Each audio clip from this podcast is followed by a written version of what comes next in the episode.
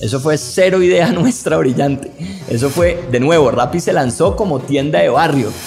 Y cuando se entregan a su vocación, fluyen. Et ne se comparant avec personne, on devient irréprochable. Y más recientemente una transformación cognitiva.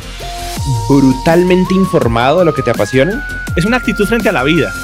Yo soy lo que yo creo que tú piensas que yo soy.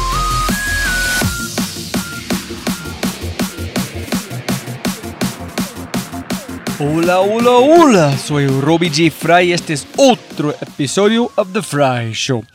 Este podcast es una celebración de personas que no aceptan la vida tal como es, la abrazan, la cambian, la mejoran y dejan su huella en ella. In the words of Steve Jobs, they leave a dent in the universe.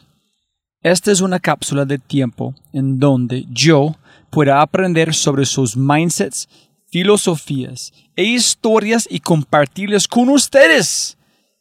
En las palabras de Larry King, me recuerdo a mí mismo todas las mañanas. Nada de lo que diga este día me enseñará nada. Entonces, si voy a aprender, debo hacerlo escuchando. Mi invitado es Juan Manuel Barrientos o Juanma. Juanma tiene algo en común con todos mis invitados no hay ninguna duda sobre su visión o motivos. Pero la mayoría de la gente ve y vive en un mundo blanco y negro. Juanma, él crea su propia paleta de colores. Si la mayoría están haciendo diciendo algo, él está haciendo o diciendo lo contrario y a propósito. Pero es mucho más que visión, es una metodología que se traduce directamente a la comida, a las preguntas que uno no se hace, a los caminos que nadie está tomando y directamente a la vida. Juanma crea para él mismo y para nadie más.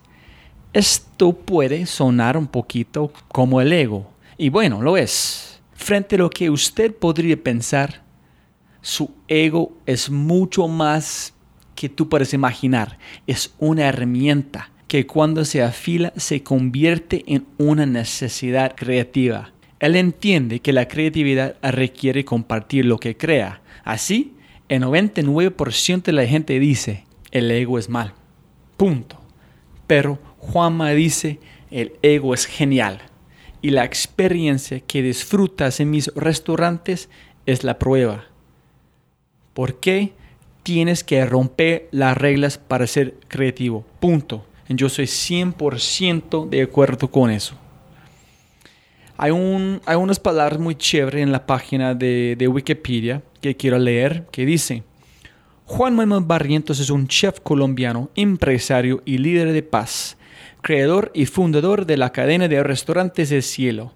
Es uno de los mejores chefs de Latinoamérica, ha sido nombrado chef revelación mundial y su empresa ha sido reconocido a un nivel académico por las mejores universidades del mundo. Juanma revolucionó la cocina tradicional natal al unir sus innovaciones culinarias con las raíces ancestrales de la cocina colombiana, incursionando de paso en las investigaciones en neurociencias para crear con todo lo magnífico las experiencias que ayudan a estimular nuestros sentidos.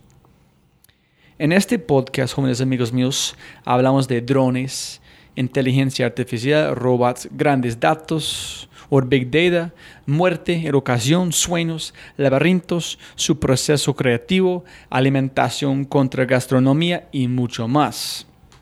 Pero más importante de este, hay tres partes fundamentales en este podcast garantizado para fundir su mente. Número uno, la parte sobre su proceso creativo, donde él describe cómo se parte de este concepto a la comida. Dos, tengo más respeto que nunca por una chaqueta blanca, el poder que esta chaqueta tiene para cambiar vidas y construir sueños. Tres, hacer las cosas al revés da mejores probabilidades. Hay una, antes de arrancar con el episodio, quiero hablar sobre una serie increíble en Netflix llamada Chef's Table. Toda esta serie es, impresionante, pero episodio número uno, temporada 2, con el chef Grant Achatz, Grant Achatz, está en mis top 5 programas de televisión que haya visto en mi vida. Y hay una escena en particular que encapsula todo lo que siento acerca de la creatividad. Y después de hablar con Juanma, para mí es una epifanía esta escena. Por ejemplo, en la escena, Grant Achatz está hablando con su sous chef acerca de cambiar radicalmente no solo el menú, sino la arquitectura del restaurante. Su sous chef no puede entender y le pregunta a Grant, ¿por qué quieres cambiarlo todo ahora mismo? El 90% de las personas que vienen al restaurante nunca han comido aquí antes. Y Grant responde, ¿y nosotros qué? ¿Y nosotros qué? Cuando Grant dice, ¿y nosotros qué? Está diciendo, el estancamiento no es una opción. La única opción es crear o morir. Los tiburones blancos necesitan nadar para respirar y la gente creativa necesita crear para respirar. Punto. Cada detalle en la comida de Juanma tiene un propósito. Cada viaje que toma, cada foto que publica, no hay nada que sea arbitrario. Cada matiz es una creación individual. Él está haciendo lo único que sabe hacer, ser creativo. Hoy es el 16 de junio que voy a publicar este podcast y es el cumpleaños de Juanma. Entonces, Juanma Barrientos, feliz cumpleaños, Señor. Muchísimas gracias por tu tiempo, esta conversación alucinante. Si es la primera vez que escuchas el podcast, bienvenido y muchas gracias. Espero que aproveches esta oportunidad de inscribirte al podcast en Spotify, Apple, Amazon, Google o tu player favorito. No olvides, si este podcast te parece espectacular, hay otras cosas espectaculares que puedes encontrar en thefryshow.com. The newsletter, convertirse en un miembro de The Fry Show y obviamente si quieres acceder a libros, podcasts, personas y lo demás que mencionamos en cada episodio, puedes encontrar todo en thefryshow.com. Más importante, si disfrutas este tipo de contenido, si escuchas con frecuencia y eres parte de una empresa, universidad o comunidad, ¿por qué no pruebas Quinto? Cambiamos mindsets de tu talento con microaudios a través de WhatsApp. Quinto es fusión nuclear para el cerebro. Quinto lidera la lucha por la abundancia mental, un mindset a la vez. Quinto.ai, K-I-N-N-T-O.ai, quinto.ai. Gracias. Disfruten el episodio número 50, Cocinando contra la corriente en el cielo, con el inconformista feliz y el monstruo de creatividad, Juan Manuel Barrientos de El Cielo. Sonido, sonido, sonido, sonido. Allá somos. Listo, Juanma. Siempre empezamos de la misma manera que es, siempre se puede ganar más plata, pero no puede ganar más tiempo. Entonces, muchísimas, muchísimas gracias por su tiempo. Es, yo quiero explicar una cosa antes de empezamos, que es, no sé cómo crees en el universo, si tienes que escuchar el universo hablando, pero pienso que hace tres años estaban Avianca, silla 12D, en saque la revista de Avianca la primera vez, en el adentro fue Juanma. Yo leí un poquito muy rápido y dijo, es como dijo, su restaurante favorito fue Sancho Paisa. Ah, sí, sí, sí. En este dijo, ay, yo tengo que ir la próxima vez a Medellín. Empecé el podcast y pensé, tengo que hablar con Juanma. Este man habla de creatividad. Entrate más de un año conseguirte. Yo fui a GEC porque yo vi Juanma van a hablar. Yo fui allá a hablar con tu asistente. Un año correo de correo de correo. Bueno, aquí estamos. Es este man es imposible hablar. And yo, yo no tenía ninguna idea de su nivel de, de estar en Instagram y Facebook. O sea, ah, ese es porque este man es mucho más Yo- popular. Yo, viajo, eh, hago 150 vuelos al año. en serio. En serio. Hago como 100 mil millas. Entonces, vivo aproximadamente tres meses del año en Medellín. Eh, unos 3, 4 meses del año en Miami. Y el resto del tiempo lo paso entre Bogotá y por ahí unos 12 países, 20 ciudades al año. Obviamente todos son tiempos repartidos, no es que esté cuatro meses en Miami y después no vuelva, sino que más o menos juntando todos los tiempos, yo paso eso, cuatro meses en Miami, tres en Medellín y el resto Otros cinco meses viajando.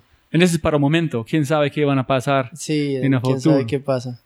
Y finalmente, yo estaba escuchando un podcast en un hombre estaba hablando que escriban películas y él está hablando como conseguir los derechos al libro de Gabriel García Márquez de Colera. Este, ¿cómo se llama este? Sí, él quería escribir esta película. Entonces trató de llamar Gabriel García Márquez mil veces, cada vez Gabriel García Márquez es colgando en él, no salen- en finalmente después de un año contestó y dijo, listo, tú puedes hacerlo. Entonces me inspiró, en esa noche mi, mi esposa dijo, Robbie, para nuestro aniversario vamos al cielo. Qué bien. Entonces yo envié mensaje a Pedro, Pedro contestó y estamos aquí. Ah, buenísimo. Eso me alegra mucho que estés aquí. Sí, entonces no sé cómo funcionan las estrellas, pero estoy aquí por un, un razón, no Qué sé bueno, qué es. Me alegro muchísimo. Y entonces, después de que pena con este Juanma, ¿quién es Juanma y qué haces? Porque con dos cosas distintas, me imagino. Bueno. Em, Juanma es primero una persona feliz. Yo creo que, que, que uno tiene que arrancar por, por ahí, por el, por el espíritu. Y después de mucho andar, em, yo llegué a un punto de, de paz interior y de felicidad eh, y de plenitud, de amar lo que hago mm, y de haber construido mi sueño y, y este sueño es una cosa que uno no puede llamar un trabajo porque primero pues, porque yo siento que yo vivo en vacaciones todos los días todos los días me levanto a horas distintas eh, me acuesto a horas distintas, trabajo horas distintas, o produzco porque yo siento que no trabajo. Trabajo con mi familia, eh, entonces eh, eso hace una conexión muy grande a nivel de conciencia porque cuando tú empiezas a trabajar con tu familia empiezan muchos roces laborales que friccionan la- las relaciones, pero yo creo que después de un tiempo, porque ya llevamos casi una década trabajando juntos, evolucionas todo eso y, y tienes extraordinarias relaciones mucho más íntimas, mucho más personales, mucho más em, profundas con tu familia porque, porque no solo tu padre, sino tu socio, tu colega y no es solo tu hermana, sino tú la que maneja la empresa o no es solo tu madre, sino la, la persona que vela por el bienestar de todas las personas de la empresa. Y eso hace unas conexiones mucho más profundas, mucho más del día a día. Yo me veo todos los días con ellos, hablo todos los días con ellos y tenemos una extraordinaria relación. Y además de eso, em, tenemos un mismo sueño que es el cielo. Entonces, cuando tú además de, de- de tener ese amor de familia, tienes un, común denomi- un sueño como un denominador, es un regalo muy grande de la vida. Y, y, y yo creo que ese, que ese es el éxito al final del día, ¿no? No decir que tienes una cuenta en el banco, que tienes un carro, que tienes un, una capacidad económica, sino levantarte todos los días y compartir un sueño con tu familia de manera muy armónica y todos estar trabajando en- en vivirlo, no en hacerlo realidad porque ya lo hicimos realidad, sino ya es vivirlo, disfrutarlo y, y seguirlo alimentando. Esa es posiblemente una pregunta un poquito más avanzada, pero ¿cómo de este colectivo? Nunca, nunca he pensado en eso. Es, es- es espectacular tener una familia con un sueño juntos, pero ya lograste un sueño. ¿Cómo ustedes de la familia pueden construir sueños juntos nuevos? Que cuando ustedes, cuando, por ejemplo, Juanma quiere lograr otra cosa con comida, de creación, de inventar, de inventarse a ti mismo, con su familia, ¿cómo es este proceso juntos? Mira, el tema, el tema de. El tema, yo creo que, que la felicidad y los sueños, la gente los ve muy imposibles y los ve muy efímeros porque los entiende como metas y no como caminos. Para nosotros, lograr un sueño no es construir un restaurante, es tener un restaurante, es mantenerlo en el tiempo, es vivir de él. El sueño, no, el sueño de mucha gente es, ah, yo quiero tener un restaurante, entonces lo construyen y dicen, ya logré mi sueño, y a los tres meses de trasnochar, ya ese no era el sueño, porque entonces ya, mis, ya no estoy con mis amigos, ya no trasnoché, ya estoy estresado, ya esto y aquello. Nuestros sueños nunca son construir un restaurante ni, ni cosas puntuales. Nuestro sueño, por ejemplo, es cuando nosotros pensamos en construir un restaurante en otra ciudad, lo que soñamos es con compartir lo que nosotros hacemos en esa ciudad. Entonces el construir un restaurante no es hacer el sueño realidad, es crear el medio en el cual vamos a vivir un sueño todos los días. Entonces yo sueño con un restaurante en México, un restaurante en Los Ángeles, un restaurante en Nueva York. Y yo digo, yo quiero ir a compartir a Nueva York mis platos. Y el restaurante, cuando yo lo construya, yo no estoy haciendo mi sueño, yo estoy construyendo el vehículo sobre el cual yo voy a caminar un sueño que no tiene fin, a menos de que yo algún día cierre el restaurante. Entonces, para mí, el inicio de un restaurante es el inicio de un caminar y de, un- de una felicidad, de una alegría y de un trabajo muy arduo eh, de, de crear y vivir esos sueños. No veamos que nuestro trabajo es esclavizante, como mucha gente dice que es que el negocio de los restaurantes es muy esclavizante por el hecho que tú trabajas 16 horas al día, pero es que yo trabajo 16 horas al día en algo que me hace profundamente feliz. Entonces yo, no, yo nunca estoy estresado, yo nunca estoy eh, eh, preocupado ni, ni, ni pensando cuándo serán las vacaciones o cuándo será el domingo. Yo al contrario, creo que mis, mis momentos de más, en el buen sentido, desesperación es un domingo pensando cuándo será lunes para empezar a, para volver aquí a crear cosas o, o en las vacaciones a mí la mente se me llena de listas de cosas que yo no veo la hora de llegar a hacer en la oficina porque lo disfruto tanto que al final del día disfruto más el día a día que, que, que estar no haciendo nada. Entonces mi, mi, mis viajes se volvieron más de explorar que tirarme en una playa. Yo no soy capaz de tirarme en una playa más de dos días porque me, desespero. Entonces yo, yo tengo que estar buscando en el día a día cosas que me ocupen la mente, pues porque parte de todos esos viajes es lo que yo aterrizo en mis restaurantes. Posiblemente entonces no es sueño, pero sueños. No hay una cosa como un sueño, porque un sueño tiene una, un punto para terminar. Sueño significa un montón de cosas pequeñas que están culminando en una cosa mucho más grande que es. Sí, exacto. Mira, el gran sueño era el cielo. Y el, y el sueño del cielo era una plataforma de creatividad y negocios. A través de experiencias de lujo. Entonces nosotros siempre soñamos con tener un- una plataforma donde creáramos experiencias de lujo y experiencias para los sentidos y ese, era y ese, y ese es el cielo. Entonces el cielo es un sueño vivo lleno de pequeños sueños, de, pequeños sueños de abrir un hotel, de pequeños sueños de ir a México, de, pe- de pequeños sueños de, de... No porque sean pequeños, son grandes sueños, pero al final del día el gran sueño en, que lo abarca todo es que el cielo como organización nos permite todos esos sueños. Si tengo que pensar cómo es, si hay una, si siempre necesita una catal- catalizadora, que es un sueño grande, como dice la máquina de creatividad, que van a permitir a vos y su familia ser más creativos en otras áreas, o, es, se descubre en camino. En ese es que quiero preguntar también para la gente escuchando es, primero, mucha gente piensa que, ay, este vida es, espectacular, que está haciendo con la pasión. Pero tú dijiste una cosa muy importante para mí en, en la conferencia que, que dijiste, trabajar es cool. Entonces, para mí también, si tú vas a un trabajo que le encanta, está ya todo el día disfrutando, llegan su familia, disfrutar, disfrutar su familia, vas a vacaciones, disfrutar de vacaciones, es casi igual que está haciendo, solamente otro medio de hacerlo. Casi lo mismo, exactamente. Sí, realmente de eso se trata. Además que una de las ventajas que tengo yo en mi trabajo es que como mi trabajo o, mi, o, o la forma en la que yo me gano la vida es entreteniendo a la gente a través de la cocina, a través de todas estas experiencias.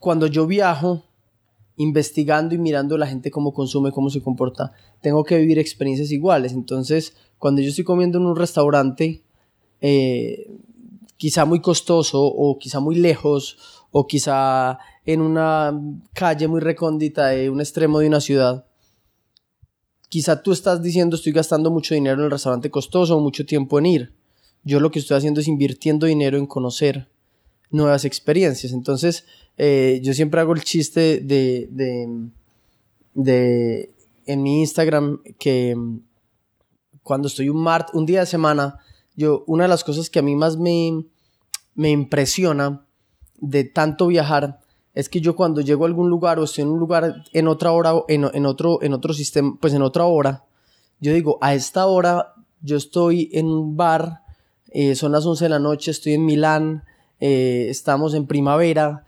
y, y, en este momento son las 3 de la tarde, la gente de mi oficina está, llega eh, por la tarde, está haciendo contabilidad, hay gente que está consignando en el banco y hasta ahora en Milán yo estoy tomando un trago, pero al mismo tiempo alguien en Singapur está madrugando a, a, trotar. Entonces eso siempre me ha generado mucho impacto, como al mismo tiempo, en el mismo instante, las cosas tan distintas que están viviendo diferentes seres humanos. Entonces siempre hago ese chiste de poner algo que yo esté haciendo en horas donde la gente está haciendo eh, cosas normales.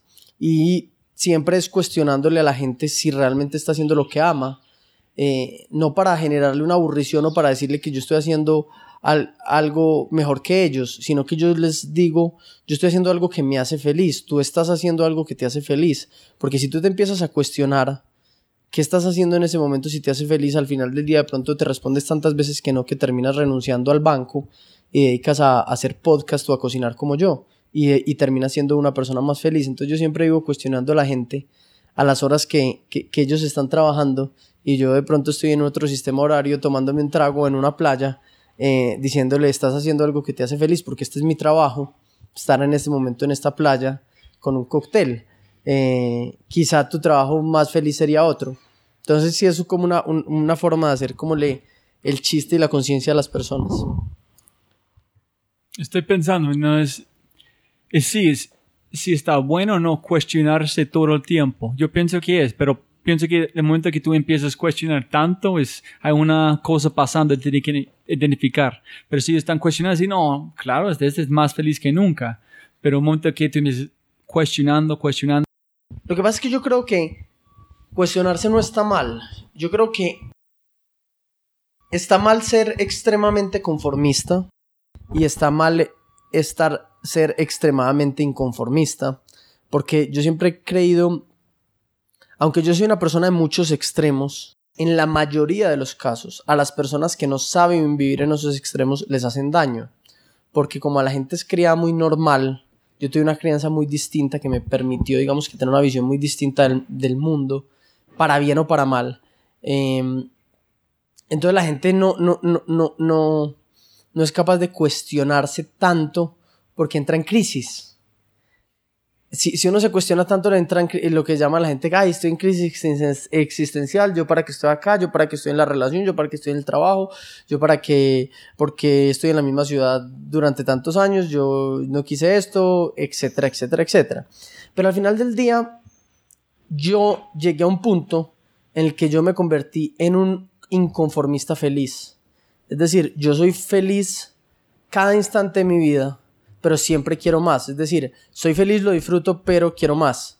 Entonces es una forma distinta que yo encontré de, de siempre querer más, de siempre estar buscando cosas nuevas, de siempre estar buscando cambio, pero disfrutar el instante, porque al final del día, si tú no disfrutas ese andar, no vas a disfrutar nada. Es que cuando uno llega a una meta, disfruta el instante antes, cruzó la meta el instante después. Si, si, es lo, si tú haces tu felicidad en la meta. O sea, tú antes de cruzar la meta, antes de tú cruzas la meta y tan celebras cinco minutos y ya, se acabó. En cambio, si tú disfrutaste todo el camino, tú vas a decir, yo disfruté tanto este camino que voy a buscar otro camino más largo, más empinado, porque igual lo voy a disfrutar. Eso es, yo siempre digo a la gente que es, para tomar un salto de normal e imposible tiene que ganarlo. No es una cosa que llegue a sus piernas. Tiene que arriesgarse constantemente cuando finalmente el momento que tú sientes que quieres vomitar porque este salto es tan grande, tiene que ganar esta oportunidad para hacer este salto. Esta vida es tan corta, y somos muy distintos cada persona, entonces ¿por qué quieres ser normal? Tiene que ser diferente, y disfrutar por qué estás diferente. Sí, sí, yo creo que una de las cosas que a mí me enseñó eso fue que yo tuve en mi adolescencia o en mi vida he tenido varias experiencias cercanas a la muerte. Por accidentes, por deportes, por deportes de alto riesgo. Yo me ahogué buceando una vez y me metieron, me sacaron y me metieron una cámara hiperbárica como a 60 pies. Luego me caí en parapente, luego me accidenté en moto, en carro. En fin, yo he tenido varios... Y mi madre me enseñó a meditar muy joven. Entonces quizá una de las... o el mejor consejo que yo he recibido en mi vida es entender la muerte como como algo que te hace estar vivo.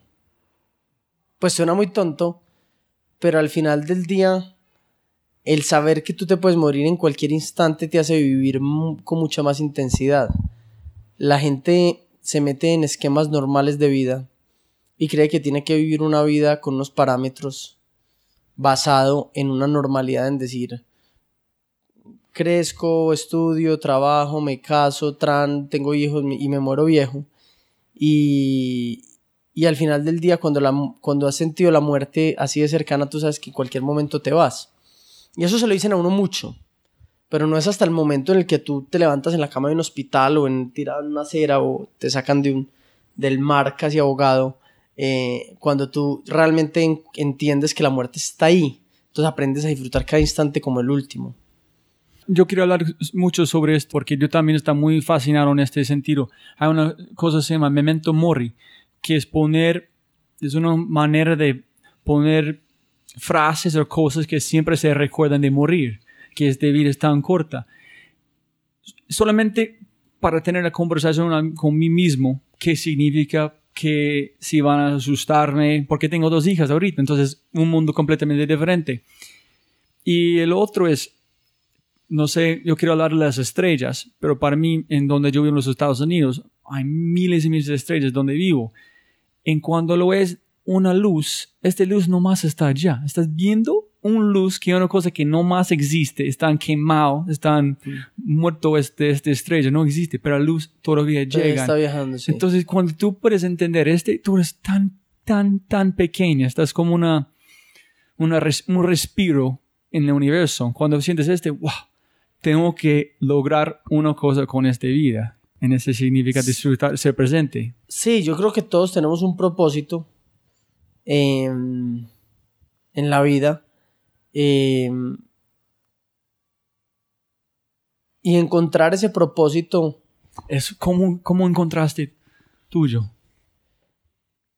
Mira, yo creo, yo creo que yo en estos días pensaba, yo, yo, yo decía, yo he logrado, o sea, yo, yo, yo tengo 33 años y he vivido cosas que, que personas en tres o cuatro vidas quizá no vivirían. Y, y yo decía, ¿qué sigue? ¿Cómo, ¿Cómo sigue uno tocando a la gente? ¿Cómo uno sigue cambiando el mundo? ¿Cómo uno quiere más? Y, y yo creo que una de las cosas también más bonitas que yo aprendí en mi vida es que bien canalizados y con una espiritualidad muy fuerte, tú tienes que dejar crecer tu ambición y tu ego. Porque las religiones y un montón de, inclusive teorías espirituales te dicen que uno tiene que, que uno tiene que vencer el ego y que uno no puede ser ambicioso y que uno tiene que ser desprendido.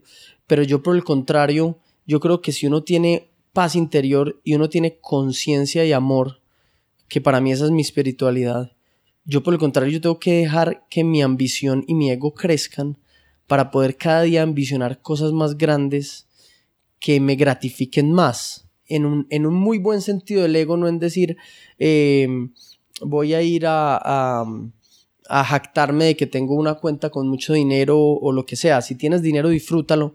Pero al final del día yo creo que el ego es uno de los vehículos más impresionantes y bonitos que hay si tú sabes controlarlo a través de tu espiritualidad, de tu conciencia, de tu amor, de tu humildad, pero al final del día disfrutarlo Es decir, yo, yo soy grande y he creado cosas grandes, pues lo disfruto, no muy yo nadie, lo comparto, lo comparto con amor, eh, soy abierto, pero al final del día puedo sonreír porque mi ambición y mi ego me llevaron hasta allá a demostrarme cosas que nadie más se había demostrado. Entonces, el haber aprendido a, a que el ego lo controlaba era la espiritualidad, pero la espiritualidad lo podía dejar crecer hasta el punto que ella lo pudiera controlar.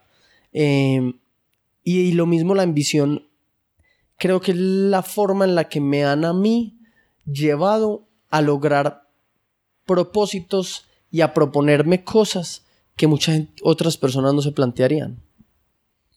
Pero Juan, para ver un tiempo un poquito, en todos los artículos que he leído sobre vos, nunca he encontrado la chispa cuando el universo giró entonces dice, ese es el camino, tengo que cocinar, ese es mi vehículo de, de lograr cosas. Y el otro que quiero saber si puedes explicar cómo llegaste a, a este arte de cocinar o este máquina de creatividad. Cuando tú hablas de la muerte, cuando eres joven y tú hablaste un poquito de cómo arriesgarse es más sencillo porque ya tienes esta conexión con la muerte. Cuando eres joven, ¿fue una conexión consciente que cuando cualquier reto abrir su restaurante y empezaste a preocupar en un sentido de, ¿por qué? Yo está casi morir bastante veces, ¿es nada? ¿O solamente fue una cosa más interna cuando estás madurando en, empezaste a usarlo como un vehículo? Mira, yo, yo, yo creo que hay momentos que lo marcan a uno en la vida, esas chispas que tú dicen. Una chispa fue cuando mi madre me enseñó a meditar cuando tenía 12 años y me enseñó yoga. Otra también muy por esa época, por ahí de los 12, fue cuando mi padre, yo le pedí un permiso a mi padre, cualquier cosa, tenía dos años y le dije, yo quiero ir a tal parte o quiero hacer tal cosa. Y él me responde, me dice, mira, tú ya tienes 12 años, ya eres un hombre y ya tienes la capacidad de decidir qué es bueno y qué es malo para ti. Yo soy tu amigo y a partir de ese momento sigo siendo tu padre, pero cuenta conmigo para lo que necesites, pero hazte responsable de tus propias decisiones. Yo eso me lo tomé muy en serio, pero en un muy buen sentido y, entendí una libertad con conciencia que ellos me dieron, lo que, lo que muchas religiones hablan de libre albedrío, que es una libertad con conciencia. Y ellos me la permitieron desde casi mi niñez. Entonces eso hizo, eso y, el ejemplo de ellos, de ayudar personas, de tener proyectos sociales, de, meditar muchas veces conmigo, de, de cuestionarme, de, de hacer que yo encontrara las respuestas a través de ellos, cuestionarme cosas, en vez de responderme y darme las respuestas, me, me llevaban a que yo me cuestionara y las encontrara. Entonces fue, fueron como momentos que me fueron cambiando la vida y fueron transformándome en la persona que soy hoy.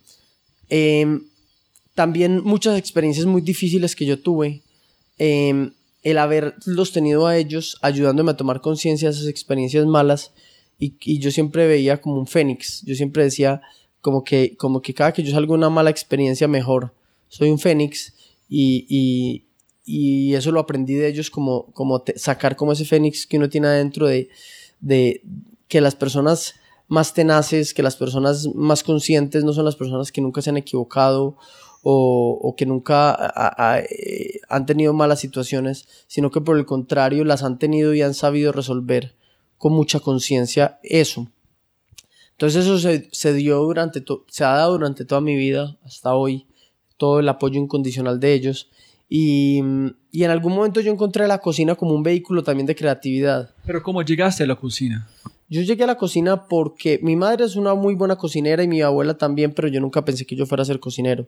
Yo siempre trabajaba con mi padre en sus negocios y yo y yo me dedicaba a eso desde de aprender de lo que él hacía, desde que él tenía 16 años, él me enseñaba. Y mm, yo llegué a la cocina porque leí un artículo sobre Arsaki y Adrián, que son dos chefs, y hablaba sobre los talleres creativos de ellos. Y yo en ese momento soñé con tener un taller creativo. ¿En serio? ¿Estás pensando en creatividad en este momento? Sí, o sea, todo nació porque yo quería tener un taller creativo. ¿Por qué? Porque yo decía, yo, cuando yo leí eso, yo, ellos, ellos, yo nunca fui capaz de seguir recetas ni nada de esas cosas cuando me gustaba cocinar. Entonces yo dije, no, yo no soy capaz de, de meterme en una escuela de cocina a seguir recetas. Ya estaba cansado de estudiar ingeniería por tantas dogmas y tantas cosas tan estrictas. Y un día leo un artículo sobre ellos y, y habla de que ellos tenían un taller donde lo que hacían era inventar cosas y romper reglas. Y yo decía, hay gente cocinando, rompiendo, o sea, viviendo de romper reglas a partir de la creatividad. Entonces yo decía, ah, es que romper una regla es creatividad. Porque a mí los colegios, yo pasé por seis colegios y tres universidades, lo único que le decían a uno cuando uno rompía una regla era que lo reprendían, lo castigaban o lo echaban del colegio. Y un momento a otro yo leo un artículo de alguien que rompía reglas y vivía de romper reglas. Entonces yo dije, yo quiero eso. Yo quiero tener un taller creativo que rompa reglas y vivamos de eso. Entonces yo soñé este taller en el que tú estás sentado antes que soñé el cielo, antes de soñar el cielo. Entonces yo dije, yo, tengo que yo quiero tener un taller creativo para romper reglas, pero ese taller creativo necesitaba sostenerse. Entonces ya yo sigo leyendo el artículo y dice que ellos todas esas reglas que rompían las volvían platos y las vendían en un restaurante. Entonces dije, ah, yo tengo que abrir un restaurante y cuando tengo un restaurante voy a abrir un taller creativo y yo me voy a pasar a cocinar a ese taller creativo para romper las reglas ahí y ya mandarle las recetas a los chefs. Y hoy tú estás sentado en ese taller creativo que yo soñé hace 13 años y todo el cielo empezó porque yo quise tener un taller creativo como el que estoy hoy. Entonces la comida fue después. Primero fue taller creativo porque quiero romper reglas. O sea, en la idea sí, o sea, la idea siempre fue romper reglas. Y, y la comida, el cielo y todo son un extraordinario accidente y un extraordinario medio para romper reglas, pero al final del día yo he sido una persona, yo tengo, mi, mi novia me dice que yo tengo, pues mi, mi, novia, mis padres, todo el mundo me dice que yo tengo un problema muy fuerte con la autoridad. Yo no, yo, yo no, yo no tolero la autoridad, yo no tolero que alguien me diga que debo hacer algo, que me cuestionen o que me digan que no. Yo no tolero la palabra no. Soy, soy, soy una persona que tengo graves problemas con eso y lo he sabido canalizar muy bien en la empresa y, y en la creatividad, pero sigo teniendo muchos problemas o, situaciones difíciles cuando alguien dice no o cuando porque es que a mí no me a mí para mí no es la peor palabra que existe. Y Juanma, todavía yo no sé, pero estoy siempre pensando en la universidad porque yo tuve muchos problemas allá también.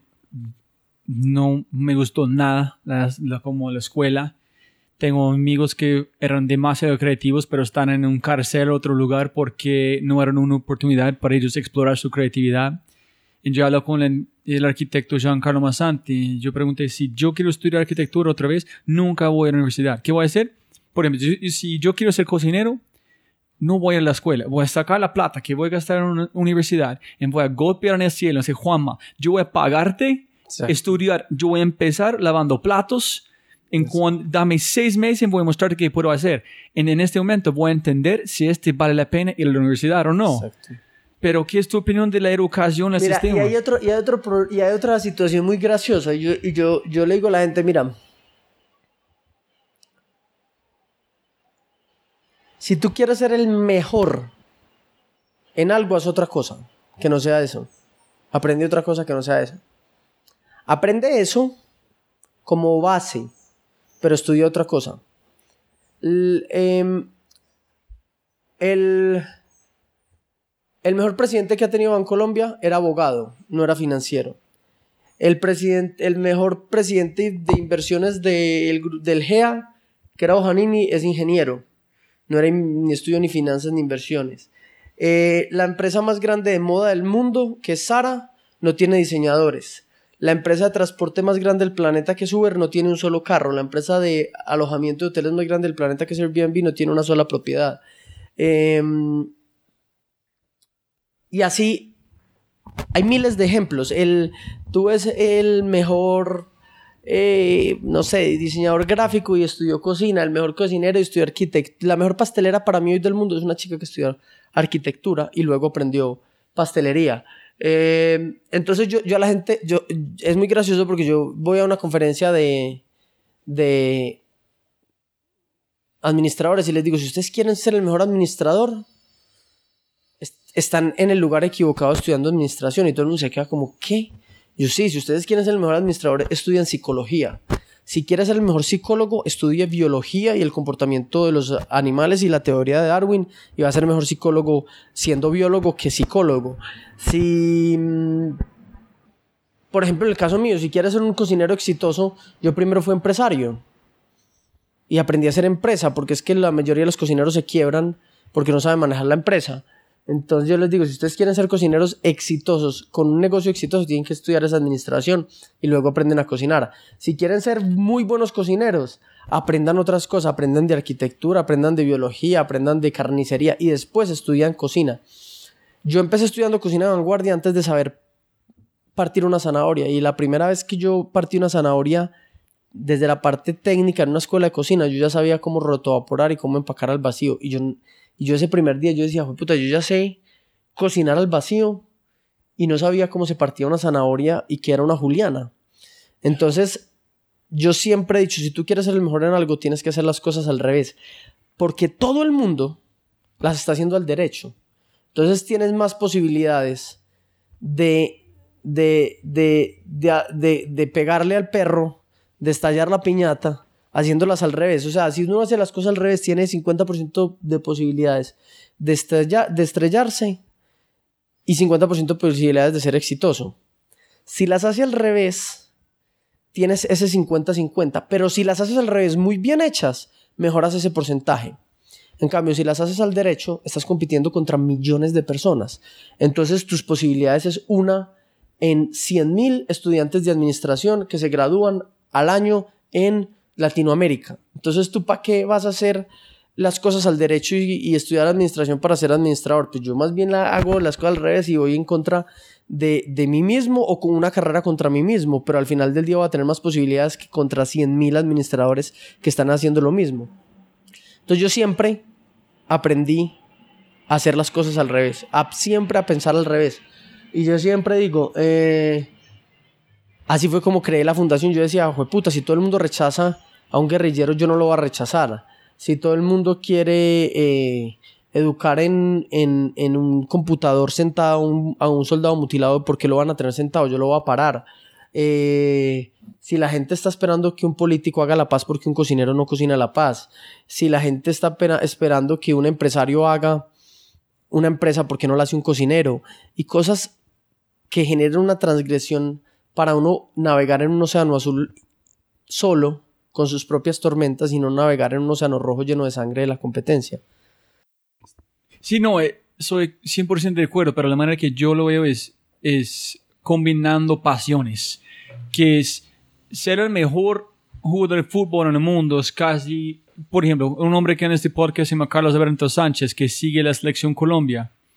Él fue periodista, fotógrafo en un fanático de fútbol. Combinan los tres, y ahorita están siguiendo la sección colombiana, pagan para hacer este. Está combinando pasiones, porque sabe que nunca van a jugar fútbol profesional, no van a ser mejor fotógrafo, pero combinan estas tres cosas, ya tiene una cosa que nadie más puede duplicar.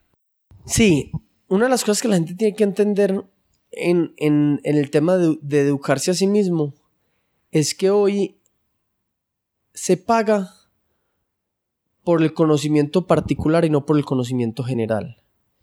Y el conocimiento particular se genera a partir de que las personas, cada uno se eduque a sí mismo en múltiples disciplinas para que desarrolle habilidades únicas. Una cocinera arquitecta, un eh, humanista, abogado que sabe finanzas y es el presidente de un banco, un cocinero con alma de empresario. Em, y, esas, y esas esos conocimientos específicos son los que realmente pagan hoy, el mundo paga hoy por ellos, donde la innovación se basa. Porque si tú vas al conocimiento general, vas a terminar con un salario mínimo, o si no consigues trabajo, vas a terminar manejando un Uber, un taxi con una carrera profesional. Yo, yo, a mí me parece tristísimo. No tengo, creo que Uber es una compañía increíble y además de eso creo que le ha dado unas posibilidades a muchas personas en muchos países del mundo en muchos conflictos de generar ingresos y además libertad económica. Pero cuando yo veo que un cocinero mío en Miami prefiere mm, hacer, eh, trabajar ocho horas e irse a hacer Uber otras cuatro a que yo le dé cuatro horas extra, em, porque él de pronto en esas cuatro horas va a ganar más en el Uber porque es el prime time yo digo, esto es una persona mediocre de cabeza. Es una persona que, que, que está pensando en el, en el ya y no en invertir en el futuro, en ser cada vez mejor. Entonces yo a la gente siempre le digo, invierta en aprender y generar un diálogo multidisciplinario en lo que usted sabe hacer.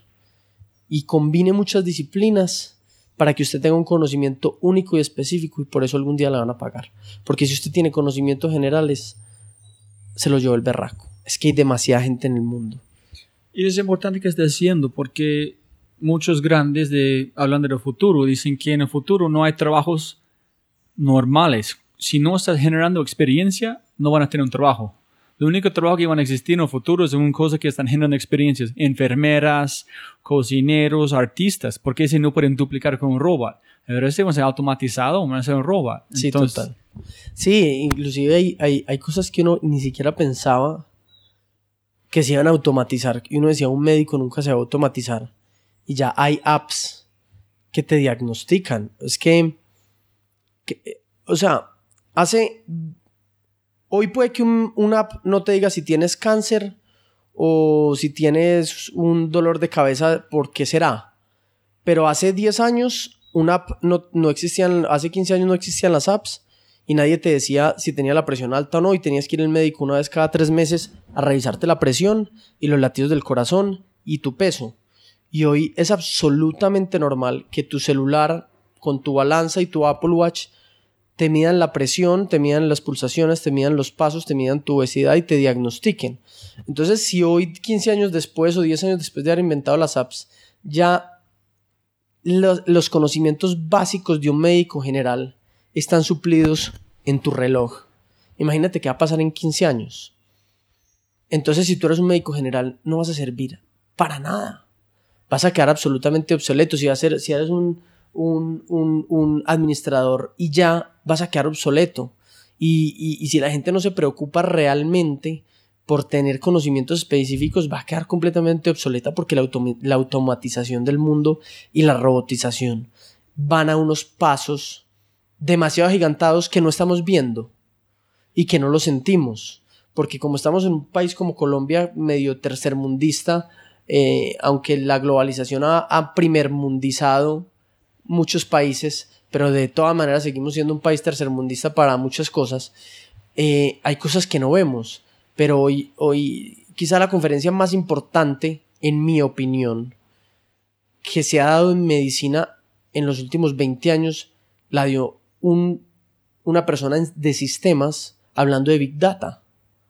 Y el, y el chico se monta y en una conferencia de médicos y les dice, yo soy un ingeniero de sistemas que les vengo a hablar de Big Data y yo cubrir el cáncer. Y todos los médicos más tesos del mundo dicen, usted como un ingeniero de sistemas cura el cáncer y les dice, no, lo que pasa es que ustedes hacen estudios de 100 personas, de 1000 personas. Y yo lo que hago es que cojo los estudios de todas las personas del mundo y meto millones de datos con los millones de parámetros y mi algoritmo lo único que hace es que mide los pHs de sangre, los tipos de sangre, los tipos de reactivos, los tipos de coso y al final del día me dice, me da unos parámetros que tienen 90-95% de, de eh, accuracy para, para, para curar el cáncer y el cáncer se va a curar con Big Data. Y hoy Mark Zuckerberg de Facebook dijo, Facebook a partir del Big Data va a curar todas las enfermedades conocidas para el 2100 que hay hoy si salen enfermedades nuevas, puede que él, no, pero él dice que su reto es que Facebook, él esté vivo o muerto en 2100, no haya ninguna enfermedad conocida hoy que no haya sido curada por el Big Data. Y, puede que no le pegue al 100, pero si le pega al 90, si le pega al 80, imagínate lo que hace ya hoy el Big Data. Entonces ya la medicina es Big Data y, y ya una app te va a diagnosticar o, te va, o le va a decir al médico cómo hacer las cosas. Entonces yo creo que primero evolucionaron unas carreras nuevas y dos, el conocimiento específico es, es el futuro porque el, el, conocimiento general quedó completamente en el siglo pasado. No, eh, un hombre que está hablando, hablando del futuro, se llama Kevin Kelly, fue una, pienso que fue en 2012, fue una fiesta en fue Sergey, no sé si fue Larry o como Sergey, y digo, oye, ustedes son los chicos de, de la buscador. Ustedes está haciendo, no, estamos construyendo artificial intelligence en 2012. Ese es su ese es su sueño, es construir como capturar data para 30, 50, 40 años para ser las únicas personas que tienen más inteligencia para construir inteligencia artificial.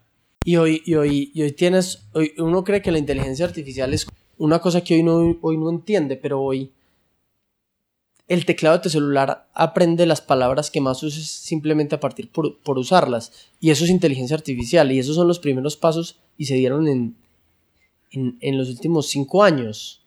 Que nació WhatsApp o que nacieron todos estos teclados digitales porque antes escribías en un BlackBerry. Y, cuando empiezas ya a escribir en estos teclados digitales o cuando ya Siri aprende que, eh, o la nueva asistente de Facebook que, digital o, la otra que eh, de, Microsoft que cada vez empiezan a aprender a aprender más de ti empiezan a cambiarte completamente la vida y a buscar y a generar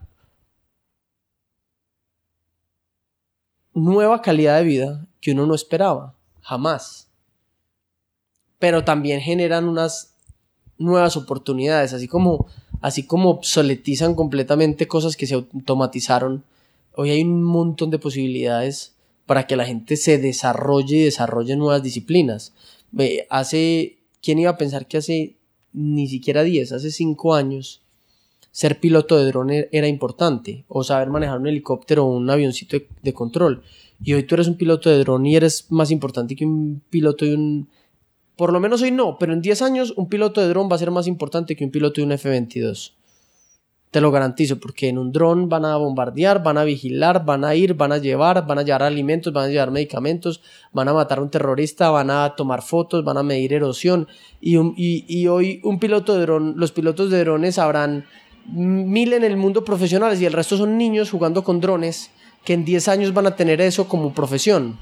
Y la, la, gente que van a manejar esto no van a, ser, no van a ser pilotos, van a ser una disciplina como jugar videojuegos claro. o cirujanos o otro como vaina y, como y este. la guerra, la robótica en la guerra, o sea, ya hay robots que pueden ir por ti, cómo se juega todas estas cosas de guerra y la medicina, cuántos médicos no hay hoy operando en clínicas de alta tecnología con brazos robóticos para que sean mucho más precisos los cortes en un corazón, en un pulmón, en una arteria, y son brazos robóticos a partir de, de, de, de, manejo de un dron que es un robot operando una persona. Y sabes, muy chévere que tú dijiste, Juan, pensando en este, hablando de cómo estudiar disciplinas muy raros afuera que, que quieres hacer, es, escuché un consejo muy, muy chévere, no me acuerdo de dónde, un un niño está preguntando a un profe, una persona, oye, no sé qué estudiar porque no sé si voy a trabajar en este sistema o en este sistema. Y el profe dijo, oye, tranqui, el trabajo que vas a tener no existe en este momento. Entonces, el trabajo que, la verdad que tú vas a tener no existe en este momento, van a ser nuevo. Cuando tú tienes la capacidad de tener un trabajo, este trabajo que van a tener no existe en este momento. Entonces tiene que prepararse para el futuro cuando tiene un trabajo que no existe. Claro, y, una, una, una, universidad eh, en la que estaba en estos días nos contaba algo y era que los profesores ya están enfocados en enseñar lo que están investigando y enseñar lo poquito que saben y lo mucho que no saben de algo que están investigando porque ya los conocimientos que tenían ya no van a servir para nada. Es decir, si un profesor hoy le enseña a alguien, a un chico en primer semestre, mientras que el chico se gradúa cinco años después, hace una especialización, empieza en una empresa y tres, cuatro, cinco años después puede tomar decisiones dentro de esa empresa, porque los primeros tres o cuatro años va a ser operativo. Entonces van a pasar entre seis y quince años en, entre que el chico pueda aplicar ese conocimiento. Entonces lo que le enseñes hoy, salvo que sea uno más uno o, despejar cualquier ecuación, van a ser cosas que, que, que, no le van a servir para nada. Tú le enseñas hoy a alguien, tú, yo, yo, yo, a mí me, encanta el mercadeo, yo digo, la gente de mercadeo, ¿qué estará aprendiendo hoy? Porque es que cuando a estos chicos les toque mercadear, en 10 años que sean los directores de mercadeo de una empresa, nada, nada de lo que les enseñaron nada les va a servir. Entonces, ¿tú para qué estás estudiando mercadeo hoy? La verdad. O sea, a mí me van a enseñar análisis de cliente, me van a enseñar focus group cuando ya las neurociencias probaron que un focus group no sirve para nada. Me van a enseñar de, de, de qué me van a enseñar hoy en mercadeo. Si en 15 años que yo lo aplique y sea el director creativo, los niños hoy van a pensar completamente distintos. Si yo estudiara mercadeo, hoy y tuviera 21 años, yo lo primero que haría era que haría una investigación en maestras de guardería, de preescolar, preguntándoles cómo se comportan hoy los niños de, de 6 años hoy, distinto a los niños de 6 años de hace 10 años. Y decirles qué cambió de, de los niños que tienen hoy 16 o 26 o 36 a los niños de hoy. Y van a decir, no, ya piensan más rápido, ya hacen esto más rápido, ya saben manejar celulares a los 3 años, ya juegan videojuegos, ya hacen esto, ya. Entonces ya tú empiezas a decir, bueno, si estos niños a esta edad, despejas la ecuación, si un niño a los 6 años hace 10, hacía esto y hoy de 16 hace esto, el de hoy de 6, ¿qué va a hacer en 10? Y de pronto ahí vas a entender un poquito, un poquito, cómo piensa esa generación. Pero yo me pregunto muchas veces, yo digo, los niños, ¿por qué los pelados hoy qué estarán pagando en las universidades? Yo soy muy anti, instituciones.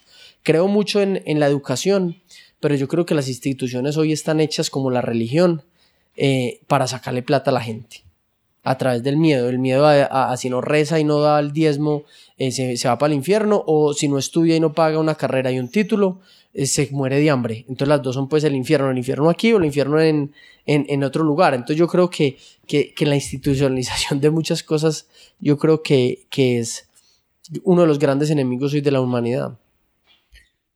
Y Juanma, para conectar los puntos en este momento, cuando ¿hace cuánto tiempo empezaste con el sueño del cielo? O como cocinar, ser como una profesión. ¿Hace cuánto En tiempo? ese momento, hace 13 años, cuando dije quiero tener un taller creativo, ¿Hace cuánto? 13 años, En este momento. 14 ya. Pero que listo. ¿Y hace cuánto cuando entendiste que el vehículo era cocinar? ¿Hace cuánto? En ese mismo momento. Ok, O sea, todo se dio en un instante. listo. Porque cuando tú empezaste cocinar no fue cool. Fue empezando a ser más cool, pero todavía fue una cosa muy... Ah, no era cool para el mundo. No era cool para el mundo, sí, yo entiendo la pregunta. O sea, ¿Y cómo, por qué arriesgaste a hacer una cosa que el mundo no está mejor? Posiblemente porque todo el mundo dice no es cool, no te dicen, súper, yo voy a la otra dirección. Pero ¿por qué montaste en este mundo? porque Eh, la verdad, cuando yo, cuando yo entendí el tema de la muerte, a pesar de que uno nunca termina de entender la muerte ni. ni la única forma de superar al 100% de la muerte es muriéndose. Pero cuando uno tiene una comprensión un poco más allá y uno le ha hecho un poco más de conciencia, pues si yo dije, si yo ya he enfrentado morirme, porque me porque me va a importar? O sea, si, si, si, ya superé muchos miedos a morirme, ¿por qué me va a dar miedo la opinión de la gente? Entonces a mí nunca me importó lo que la gente pensaba. Realmente yo ni siquiera en mi vida he cocinado para mis clientes, que eso es una cosa bien particular. La gente, la gente eh, me pregunta, ¿usted por qué cocina? Yo digo, yo cocino para sorprenderme a mí mismo. Y ese es, digamos, lo que yo hablaba del ego. Yo, yo cuando hago un menú, yo digo, yo ese menú me tiene que parecer a mí lo máximo. A mí no me importa si al cliente le parece o no. Yo lo quiero compartir desde la esencia como de lo humano y de la cocina es un acto de compartir mi conocimiento y la expresión de mi creatividad. Pero el, en el momento de crear, a mí lo único que me importa soy yo. ¿Y cómo llegaste? Piénsales a Koei, Koeyama-san o Koeyama-sensei, como el, el, el- tu el maestro. Itamae, ¿cómo Sí. Sí. Koeyama-sensei, ¿cómo llegaste a él? ¿En por qué fuiste allá? ¿En cómo él dijo, listo, este colombiano puede entrar? Yo empecé ¿En quién es para la gente escuchando? Él se llama Iwo Komiyama Sunitamae, que es como un maestro de las artes culinarias japonesas, y él vive en Buenos Aires porque se casó con una argentina. Y yo empecé buscándolo. A mí me gustaba como él cocinaba y yo dije, yo quiero aprender de él, entonces me, me fui a Argentina a buscarlo. Y él no me quería recibir porque yo era muy joven, tenía 19 años. Yo le decía, yo quiero ser su asistente. Y él me decía que no, que no, que no. Entonces yo lo perseguí mucho, me quedé viviendo en un hotel casi tres meses en Buenos Aires, hasta que logré que una persona que lo conocía a él y sabía yo cómo cocinaba, me recomendara. Y le dijo, mira, yo te lo recomiendo, entonces él decidió em, hacerme una prueba em, de cocina y, y luego yo hacer esa prueba em, él decidió eh, recibirme y yo me convertí pues como en su asistente en esa época y, y así fue como, como, como lo logré, pero eso me tomó casi tres meses de, de vivir en un hotel y buscarlo todos los días, preguntarle, escribirme a cursos con él, eh, ser absolutamente intenso eh, en, en, en, en decirle yo, pues en decirle yo quiero que usted me enseñe. ¿Y nunca pensaste en renunciar? O si pensaste qué hiciste, qué fue su... Una cosa que siempre exploro en este podcast es cómo la gente cuando llega en momentos complicados, qué fue su intención o su propósito, cómo fue suficiente fuerte para superarlo en llegar a este punto que tuviste que hacer, que es entrar a este restaurante en aprender. No, yo nunca, yo... Es que a mí, entre más me decían que no, más, me dan más ganas me dan de que sí. O sea... eh, Al revés. Al revés, yo, yo sí, no, realmente yo nunca pensé en renunciar. Yo siempre pensé que, que de alguna manera él me tenía que recibir. Yo siempre he buscado... Yo chiquito hacía laberintos, ahí en el papel, pues esos libros de... que eran como unas revisticas que tenían sopas de letras, laberintos, y a mí me gustaba mucho hacer los laberintos. Y yo no me demoraba nunca haciendo nada, nunca los laberintos, porque yo siempre los hacía al revés. Cuando tú haces un laberinto al derecho, tienes miles de posibilidades de equivocarte. Cuando tú haces un laberinto al revés, tienes solo un camino desde el, desde, el, desde el final hasta el principio. Entonces yo, yo, yo toda la vida me he acordado de eso y yo dije, pues es que si uno quiere realmente conocer la ruta de cómo hacer las cosas más complicadas de la vida, las tiene, la tiene que trazar al revés. Entonces por eso yo siempre he tenido claro en la mayoría de los casos qué hacer. No quiere decir que nunca me haya equivocado, pero siempre he tenido claro a dónde ir, porque yo cuando me propongo un sueño muy grande, trazo el laberinto al revés y ya cuando lo estoy recorriendo, yo ya sé qué rutas no tomar. Entonces, estás claro, listo, solamente tengo que sostenerme un poquito más y voy a entrar. ¿En cuánto tiempo pasaste en este restaurante? ¿Cómo fue la experiencia? Como dos años, después estuve un año en San Sebastián, en España, en Argentina. Eh, Después de Argentina estuve en España, en San Sebastián, con Arzac, que era uno de los chefs con los que siempre había soñado cocinar. Y cuando cumplí, estaba entre 23 y 24, em, empecé con el cielo aquí en Medellín, el primer cielo. Ya está en Miami, en Medellín y en Bogotá. ¿Y cómo fue la experiencia con, en Argentina, en, España? ¿Cómo, en estas, ¿Cómo fue su proceso de pensar en su estilo o qué quieres hacer? ¿Cómo fue este proceso creativo en su mente?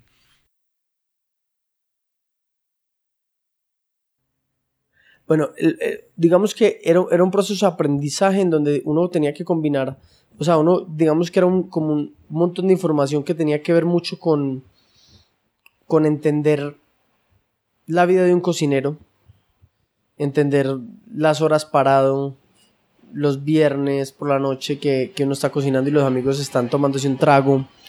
Em, era también un despertar a los sabores, a los ingredientes, a las posibilidades de las combinaciones.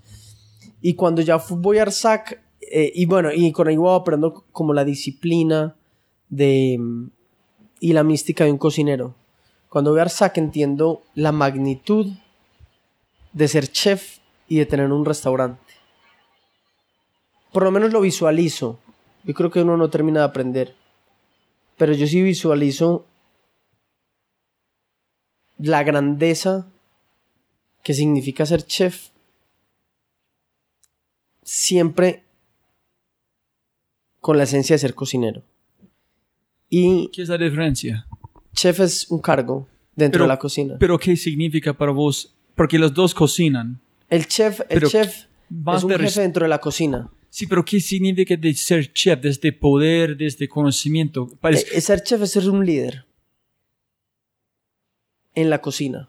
Ser un cocinero es... O sea, la cocina es una pasión y es un oficio. Y ser chef es liderar esa pasión y ese oficio en un equipo. Sí. Y las dos son importantes. En la razón que pregunto es porque yo trabajé en 15 años en un restaurante. Empecé lavando platos hasta manejar la front of house. Y siempre, sí, chef, sí, chef, es como es un capitán, es un... es una posición de respeto, de poder, de dependiendo quién es la persona en, en este cargo, el barco mueve muy diferente. Sí, claro. Entonces, ¿qué, yo quiero saber qué viste de esta posición, qué tú, qué quieres cuando viste este para lograr, por qué ser un chef. Y puede ser el ego también, porque tú abriste este como conversación con este. Yo creo, yo creo que. Yo creo que tiene que ver con un conjunto de cosas. Una, como dices tú, tiene que ver con el ego. Es decir, yo soy capaz de construir algo y liderar algo. Dos,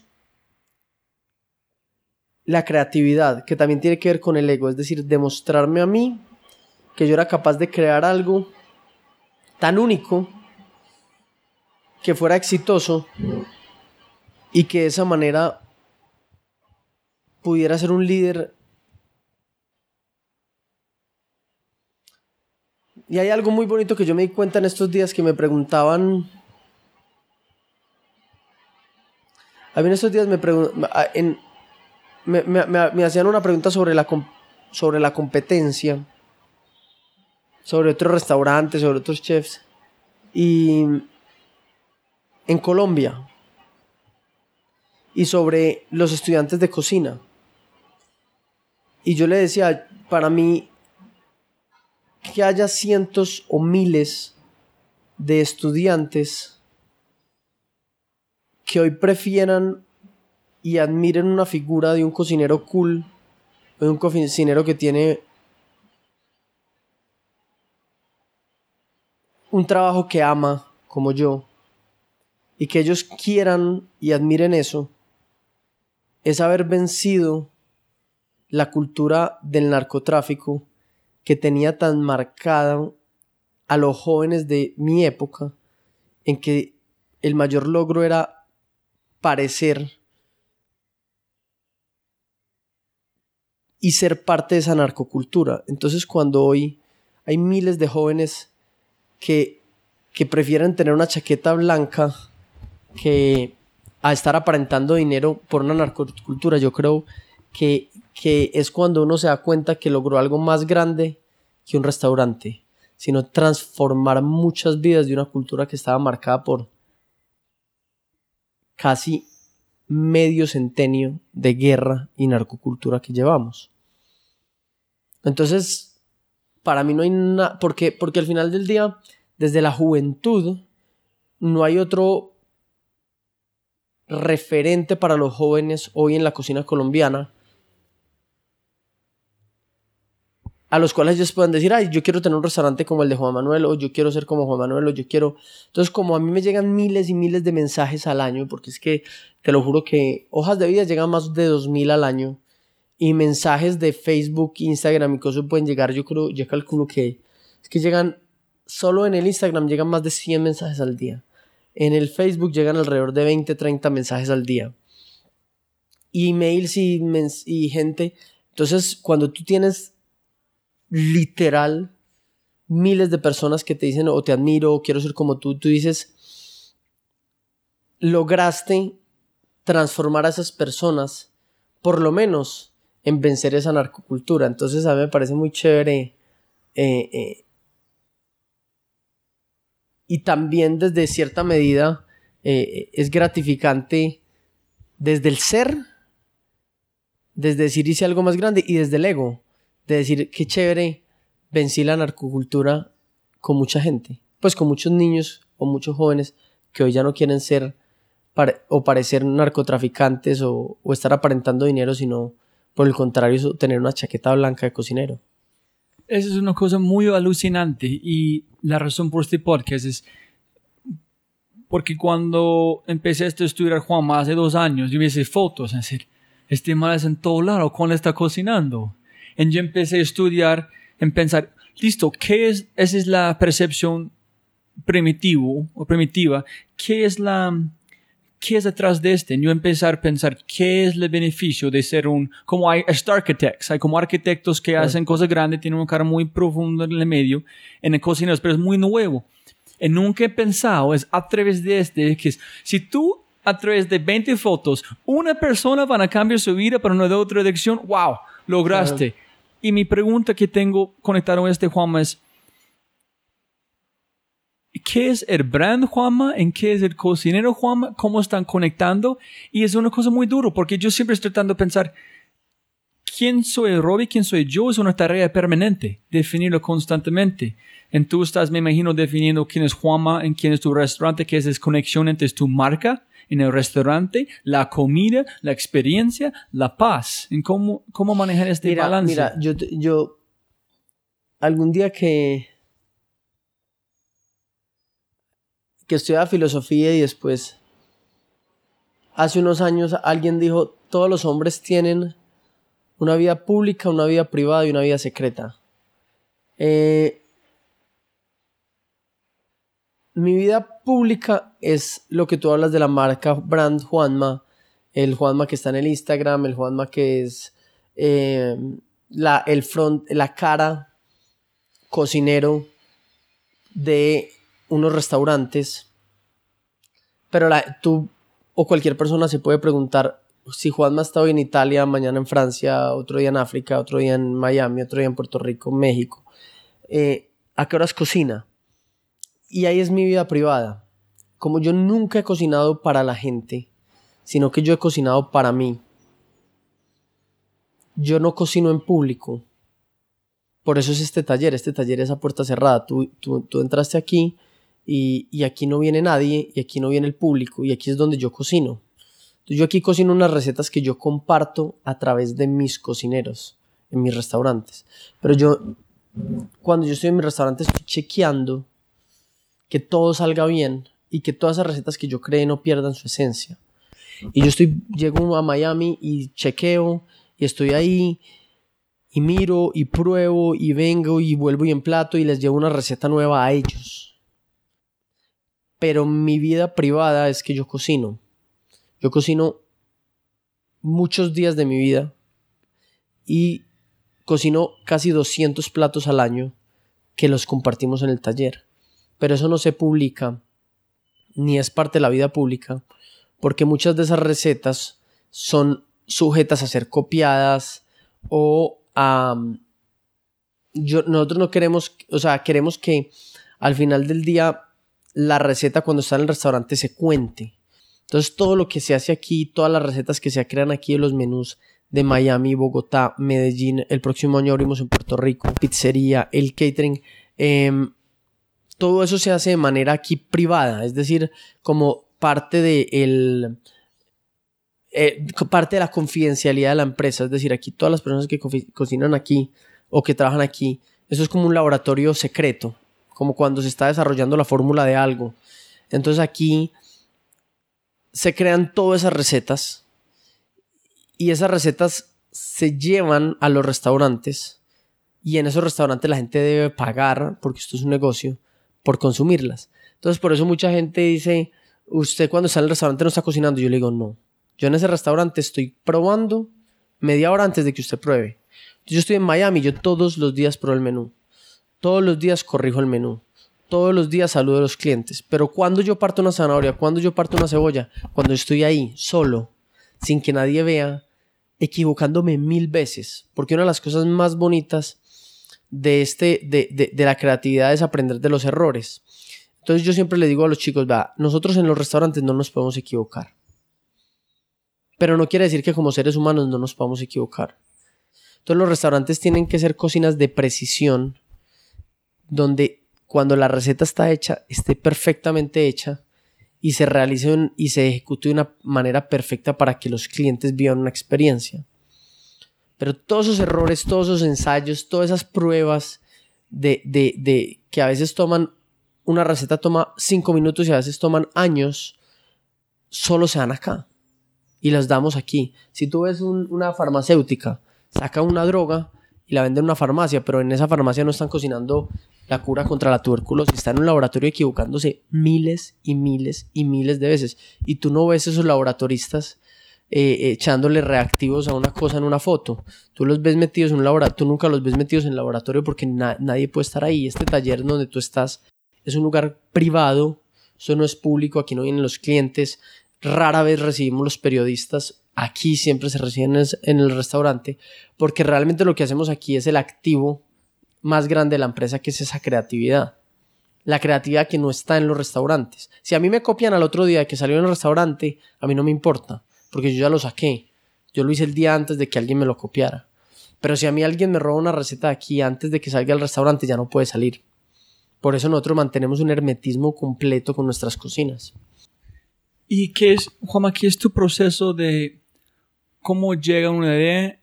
Y una parte es crear o como imaginar la idea, lo otro es ejecutar.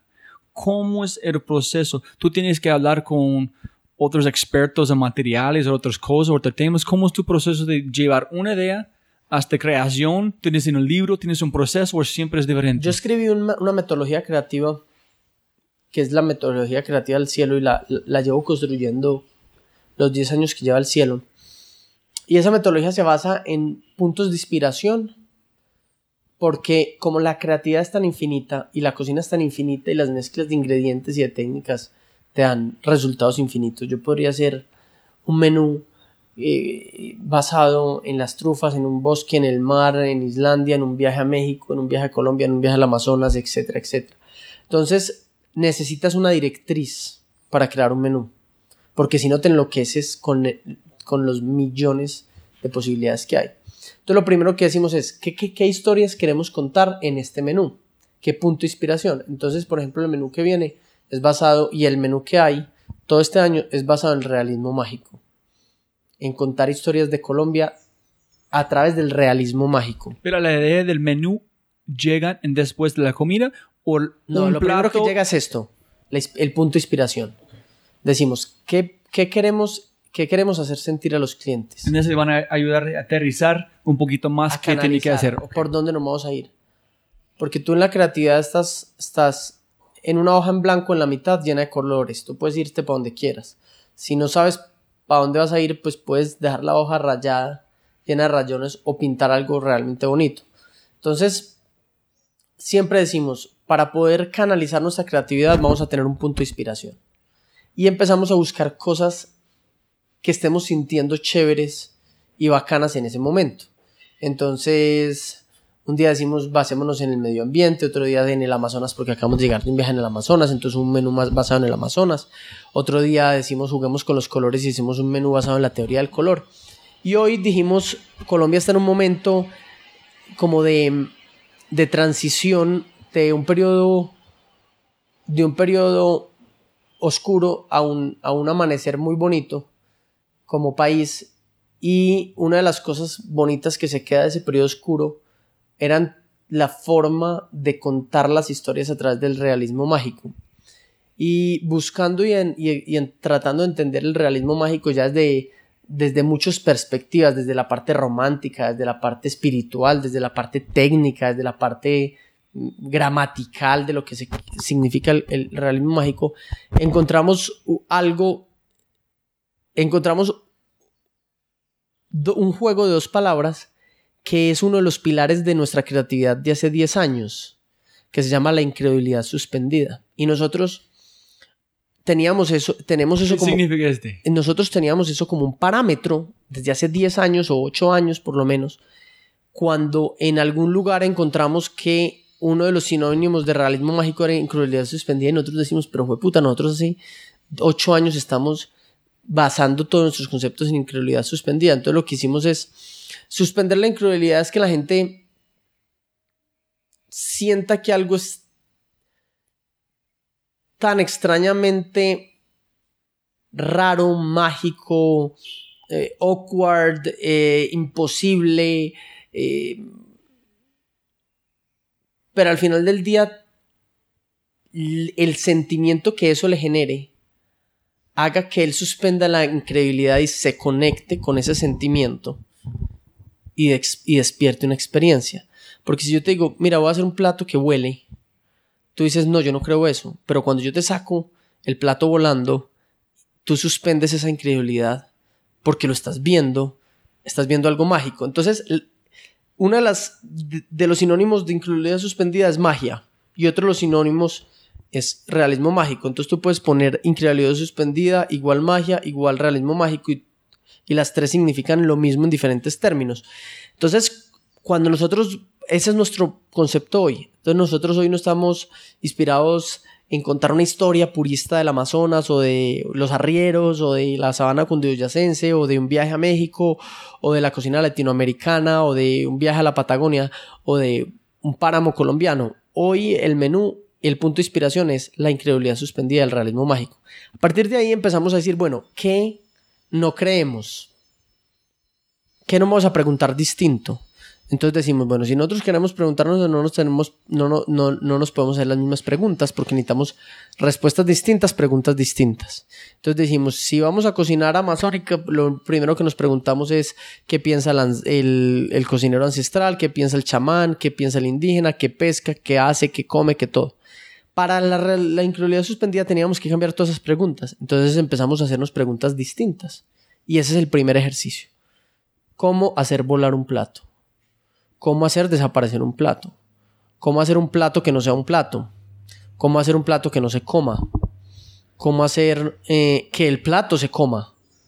Em, y empezar a, cambiar completamente las preguntas y empezar a responder eso, por más estúpido que sea. Empezamos a decir, bueno, si hacemos un plato, ¿cómo lo hacemos volar? Entonces ya empezamos a buscar desde la parte técnica cómo algo vuela, hay que tirarlo, hay que hacerlo flotar, hay que hacer esto, hay que hacer aquello. Entonces empieza uno a generar unas bases. Si fuera la cocina amazónica, genera otras y así.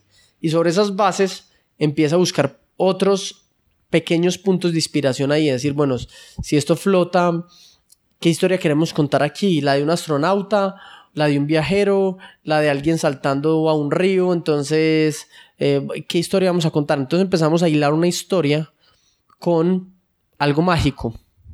Y de ahí empiezan a salir los ingredientes. Y de ahí empiezan a salir las texturas de los ingredientes. Entonces empezamos a decir, este ingrediente tiene que ser crocante. Entonces ya sabemos que el maíz tiene que ser crocante o que eh, el lulo tiene que ser una espuma porque es efímero. Entonces si queremos algo que sea efímero eh, y que se iba, entonces vamos a contar una historia de Colombia efímera. Yo hago unas pompas de, de como de jabón, pero de lulo con un gelificante y te llega un, como una especie de bowl lleno de pompas de jabón como cuando te bañas o cuando estás haciendo cosas, pero todo es de lulo y decimos, esto es efímero. Entonces de pronto esas pompas las revientas y empieza a salir humo. Entonces te decimos, no, es que la cocina del fuego o nuestros ancestros o toda esta cocina se volvió efímera o las frutas se volvieron efímeras porque ya las dietas, entonces ya todo, todo tiene calorías, ya todo, entonces ya la gente, en, el mundo, por ejemplo, la, la, mitad del mundo se está muriendo de hambre y la otra mitad del mundo está dieta. Entonces, entonces, eh, vamos a contar una historia de unas pompas llenas de humo de lulo, de que la cocina de, de leña, de que la cocina ancestral, de que eh, y, las frutas se están volviendo efímeras y se están yendo. Y te vas a tomar una sopa de lulo en, en pompas y ese es un plato. Entonces ahí te contamos una historia que, que, que, que también al resto del menú y eso es mágico.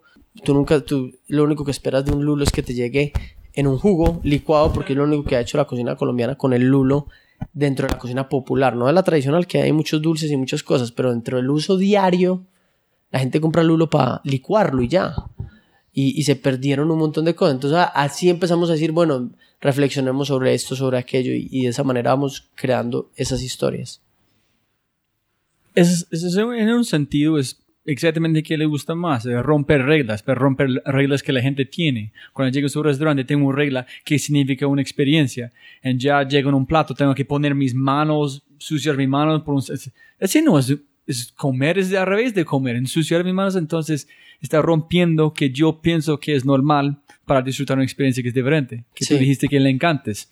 La gente normalmente hacen este, pero van a hacer este esta vez, van a disfrutarlo. Claro. Y durante todo este proceso, Juanma, ¿qué es tu parte favorito? ¿Tienes un parte preferido de soñar, ejecutar, cuando está casi de terminar, el primer plato que sale? Mi parte favorita es todo. Es que mi vida es tan distinta todos los días. Yo hay días que me madrugo a las 5 de la mañana, hay días que me levanto, me paro de la cama a las 11 de la mañana. Porque si yo más o menos tengo entre 200 y 400 chats de WhatsApp al día. Tengo como 17 grupos de WhatsApp de trabajo. Solo tengo un grupo de WhatsApp de amigos o dos. Entonces yo, hay días que yo cancelo la mañana y me quedo en mi cama. Me levanto, voy al gimnasio, a las 7 de la mañana vuelvo a las 9 y me quedo otra vez, me baño y me vuelvo y me meto en las cobijas desde las 9 de la mañana hasta las 11 y media. Y solo respondo WhatsApp en mi cama. Y hay otros días que a las 6 de la mañana tengo que coger vuelo, entonces madrugo. Hay días que salgo a las 2 de la mañana en un restaurante y a las 3 me tengo que ir para el aeropuerto a coger un vuelo. Hay días que tengo que estar cocinando en otro país cojo dos días para ir a ver restaurantes. Eh, hay otros días donde tenemos comité y junta directiva. Hay otros días donde va hay un evento grande o van unos clientes y, y, y, me llamaron y me dijeron que si podía a saludar o estar con ellos, entonces me toca estar hasta la 1 o 2 de la mañana en los restaurantes. Hay otros días donde a las 7 de la noche terminamos de cocinar en el taller y me voy para mi casa y salgo a comer a un restaurante con mi esposa.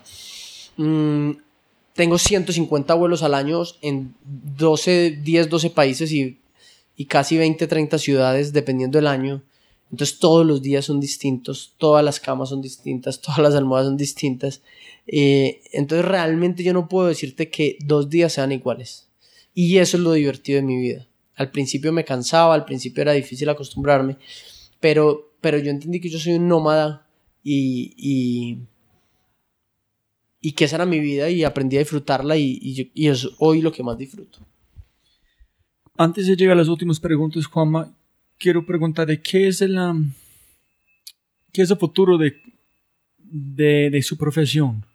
En el sentido que estoy, yo estoy esperando por la fecha cuando yo puedo tomar una pastilla, en, en darme todos los ingredientes que yo necesito, basaron mi sangre, basaron que yo quiero lograr, yo no tengo que, yo puedo consumir 100% para ser más efectivo.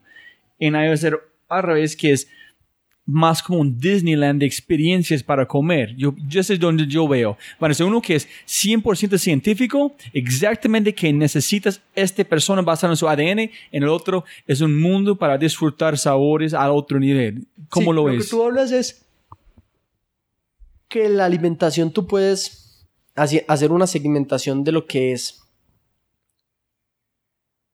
la gastronomía y la alimentación.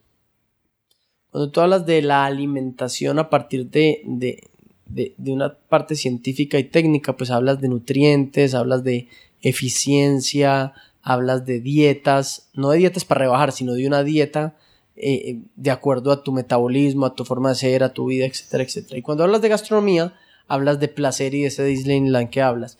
Yo creo que la- el mundo va para todos los lados. Y la profesión va para todos los lados.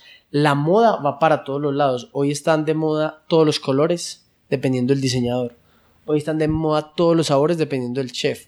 Hoy están de moda todas las culturas de cocina, dependiendo de los cocineros o la región del mundo. Hoy está de moda los tacos y la cocina mexicana. Hoy está de moda el sushi. Hoy se está poniendo de moda la cocina colombiana. La cocina peruana sigue siendo de moda. La italiana no pasa de moda. La francesa es la madre de las cocinas. La china es la madre anterior de todas las cocinas y está en todas partes del mundo. Entonces hoy todo está de moda. Hoy las faldas largas están de moda, las, faldas, las minifaldas están de moda, las camisetas están de moda, las camisetas blancas están de moda, las formales, las no formales. El mundo se globalizó tanto que todo está de moda. Todo lo que tú digas está de moda, si lo sabes hacer bien. Entonces, si tú eres un muy buen diseñador, si eres muy buen cocinero, eres muy buen arquitecto, si eres muy buen creativo y haces y ejecutas muy bien las cosas, eso es, eso es de moda y va a tener su nicho de mercado. Yo hay unas macro tendencias que dicen que cuando lleguemos a 10 billones de personas, ya vamos como entre 7 y 8, eh, más o menos 2 billones de personas se van a estar muriendo de hambre, casi 3. Otras 2 billones de personas se van a alimentar de suplementos. Es decir, van a tomarse un polvo de proteína, van a tomarse unas pastillas de nutrientes, otras de vitaminas, una pastilla de algas comprimidas y otra de minerales. Y van a comer así. Y una vez a la semana o dos tendrán una comida normal. Y las otros 5 billones de personas van a comer diferentes comidas cuando lleguemos a 10. Hoy más o menos ya está pasando eso. Uno de todas las personas del mundo fitness y hoy están cambiando cuatro o cinco comidas de, su de sus cosas por los preentrenos, por los batidos, por las proteínas, etc. Em, ya los veganos y la gente eh, del wellness, no del fitness, sino del wellness, entonces está tomando jugos verdes, entonces hace los detox y los ayunos y no sé qué, entonces hoy me tomo un jugo de detox por la mañana, un jugo verde, entonces reemplazo el desayuno y empiezas a ver esos cambios. Y hay gente sibarita que quiere comer y, y- y- y- comer, no- y comer normal.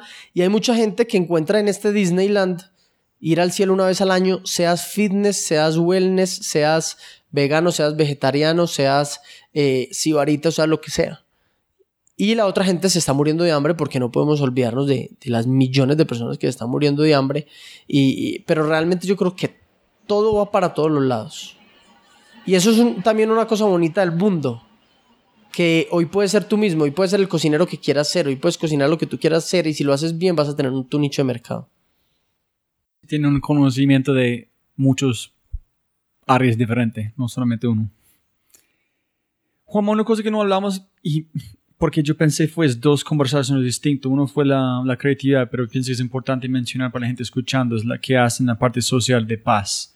Entonces me, me encantaría si tú puedes hab- hablar sobre qué quieres, qué están haciendo con, con paz, con... Hablaste un poquito en este podcast, pero qué haces, qué exactamente se cocina, en qué es el proceso, dónde lo ves el futuro de, de Colombia con este proceso. Mira, yo creo que, que aquí hay dos temas, un tema social y un tema político. Yo el tema social lo veo que llegó a un punto muy manejable, es decir, independiente de que haya gente, de que haya procesos del- de la rendición, de la entrega de armas, de, las- de todas esas cosas que no estén funcionando, yo creo que tarde que temprano la guerra ya acabó y, se está, y está terminando de, hacer una transición en ese tema social. En cuanto a ese tema social, a nivel, a nivel Colombia, van a presentarse miles de problemas, como miles de problemas tienen los, eh, lo- lo- los países. Hay- habrá desempleo, habrá gente inconforme, habrá... pero vamos a pasar a una transición social de un país en paz que no esté en guerra con, con, unos terroristas de su país. Por el lado político se vienen unos problemas muy tenaces porque los políticos van a empezar a hacer una cacería de brujas los unos a los otros.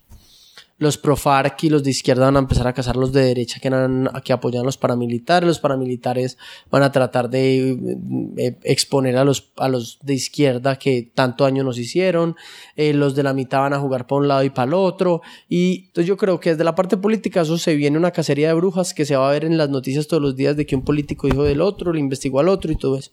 Y desde la parte social se va a resolver el problema tarde que temprano por el propio peso que tiene que el país ya paró la guerra y, seguimos siendo un país próspero y gente trabajadora y gente buena porque como siempre dijimos, aún en los, peores momentos los buenos somos más.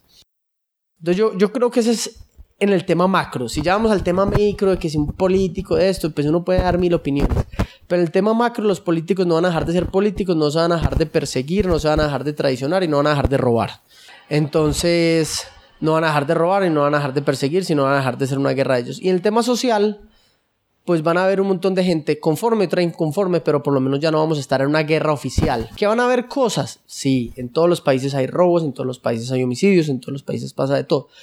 ¿Qué no puede pasar? Que las ausencias de Estado, que la corrupción, que los extremos poderes nos lleven, como la que tienen hoy países como Venezuela, que llevan a, otra vez a unos países prósperos como era Venezuela por un mal camino. Entonces nosotros sí, ojalá nunca volvamos a caer en, en un mal camino como el que empezamos hace 60 años. ¿Pero qué están haciendo en la cocina? En la cocina nosotros seguimos capacitando gente eh, y no lo vamos a parar de hacer. Eh, hoy capacitamos alrededor de 200, de 150 personas al año. De esos, cada vez son más desmovilizados y cada vez son menos soldados porque gracias a Dios cada vez hay menos soldados heridos. Entonces, eh, pues cada vez llegan menos soldados a los hospitales y ojalá algún día no llegue ninguno. Y, y cada vez le damos más oportunidades a jóvenes desmovilizados. Eh, también estamos empezando con un proyecto ambiental de cocina en la fundación. Y, y nosotros siempre hemos creído que la educación es la forma más contundente de impactar la sociedad a largo plazo. Y, lo hemos hecho a través de la cocina. Hemos capacitado sordomudos, indígenas, soldados heridos en combate, guerrilleros. Eh, entonces, nosotros vamos a seguirlo haciendo. Nichos de la sociedad de personas que requieran toda esta educación. Súper. Y las últimas preguntas, Juanma. ¿Qué es creatividad para vos? Yo sé, hablamos mucho, pero sí, ¿qué es tu definición? Para mí la creatividad es ser feliz y expresarlo. Punto. Punto. Si puedes escoger un superpoder, ¿qué superpoder vas a escoger? Mira, a mí, a mí, yo creo que mi superpoder sería o volar, ah, o, o volar, o hay uno que hay una película que se llama Jumper que, que aparece en otra parte. Eso me como porque a mí me gusta mucho viajar. Entonces me parecería muy chévere estar aquí y de pronto coger la tabla de surf aquí y aparecer en Bali en una ola o algo así. Otro poder que me, que me gustaría es el de Brain, que es como sana, pues como heal automáticamente y vivir mucho tiempo. A mí no me gusta dormir porque yo digo que, que no duerme cuando se muera porque la vida hay que disfrutarla. Entonces yo digo, si uno se sanar a sí mismo y nunca se envejeciera, pues podría vivir mucho tiempo y, y, y disfrutar más la vida. Yo creo que ese sería mi superpoder. ¿Qué es éxito para vos? Éxito es familia, para mí. Yo creo que, que uno tener una, un amor, salud y paz interior alrededor de la familia, ese es el éxito. ¿Y familia para vos es sangre o es la gente que... La gente que no ama. Gracias a Dios toda mi familia de sangre yo la amo, porque hay mucha gente que desafortunadamente es alejada de su familia de sangre, pero, pero hoy para mí mi familia es mis amigos, las personas del cielo y obviamente mi familia de sangre. ¿El peor o mejor consejo que has recibido en tu vida? El mejor consejo que yo he recibido en mi vida es meditar tomar conciencia de amor y el peor consejo que yo he recibido es rezar. ¿Es qué? Rezar. Yo soy una persona anti-religiones. Creo que las religiones son uno de los grandes males de la humanidad. Y respeto profundamente a las personas religiosas, pero creo que son todas las religiones son el gran engaño de la humanidad. ¿Y tienes una meditación que practicas particular? No, o sea, yo medito todas las mañanas y todas las noches. Pero hace mucho tiempo aprendí que la, meditación era conciencia. Y si uno toma conciencia de los actos, estando consciente y despierto, se mantiene en un estado como de meditación automática o de conciencia automática. Entonces muchas veces no es que yo tengo que cerrar los ojos por la noche para darme cuenta que reaccioné mal eh, o me equivoqué sino que si uno tiene ese estado de, activa esos estados de conciencia eh, eh, con la práctica, puede estar como en un estado de conciencia y meditación siempre. Es decir, si yo me equivoco ya, yo ya sé que me equivoqué al minuto después y te puedo decir con humildad y con, y con, y con eh, amor, sabes que discúlpame que me equivoqué y no tengo que llegar por la noche a meditar a, a, a ver si me ilumino, pues porque me di cuenta 10 horas después. Entonces yo creo que pues primero hay que empezar meditando por la mañana y por la noche, en qué me equivoqué, qué hice bueno y qué hice malo, y por la mañana qué quiero hacer y qué quiero cambiar de lo que anoche me di cuenta. Pero realmente hay un punto en el que llegas de conciencia en el que tú dices, sí, la cagué. Porque es que todos somos seres humanos, pero si uno tiene esa capacidad de hacerlo hoy mismo y decir, sabes que la acabo de cagar, disculpas. O al otro día o al día que sea necesario, esa capacidad es esa meditación. Es un super consejo porque yo sé cómo no es tan popular acá, pero meditando, cualquier su percepción de espiritualidad, religión, es una cosa que es, no sé cómo decirse en español, es como compounded. Es que la más 10 que, no es como si el gimnasio en paras después de dos, como dos meses, tres meses, pierden todo en una semana casi. Pero meditando es como incrementando como cada vez con interés la manera que tú estás, su comportamiento. Entonces, es espectacular esta herramienta. Listo, Juanma. ¿Y hay una cosa que quieres mencionar antes de terminamos que olvidamos hablar, que es fresquito No, que los espero en el cielo a todos y los que quieran saber un poco más de mí me pueden seguir en mis redes sociales en arroba Juanma el cielo o si no nos vemos ahí en el cielo. Y también la gente escuchando solamente reciben 20 o 30 mensajes por Facebook. Entonces, nada más, la manera más como rápido llegar a Juanma si tiene un chance es por Facebook. Y como empezamos, Juanma, siempre se ganar más plata, pero no más tiempo. Entonces, muchísimas, muchísimas gracias. Como siempre, siempre, siempre puedes ganar más plata, pero no más tiempo. Muchas gracias por escuchar. Espero que hayas aprendido algo, te hayas inspirado y te sientas con ganas de hacer algo imposible. No olvides, si este podcast te parece increíble, hay otras cosas maravillosas o maravillosas que puedes encontrar en thefryshow.com, el newsletter, convertirse en member o miembro de Fry Show y obviamente si quieres acceder a libros, podcasts, personas y lo demás que mencionamos en los episodios, puedes encontrar todo en thefryshow.com. Y con ese dicho, hasta el próximo episodio. Chao, chao, chao. Chao.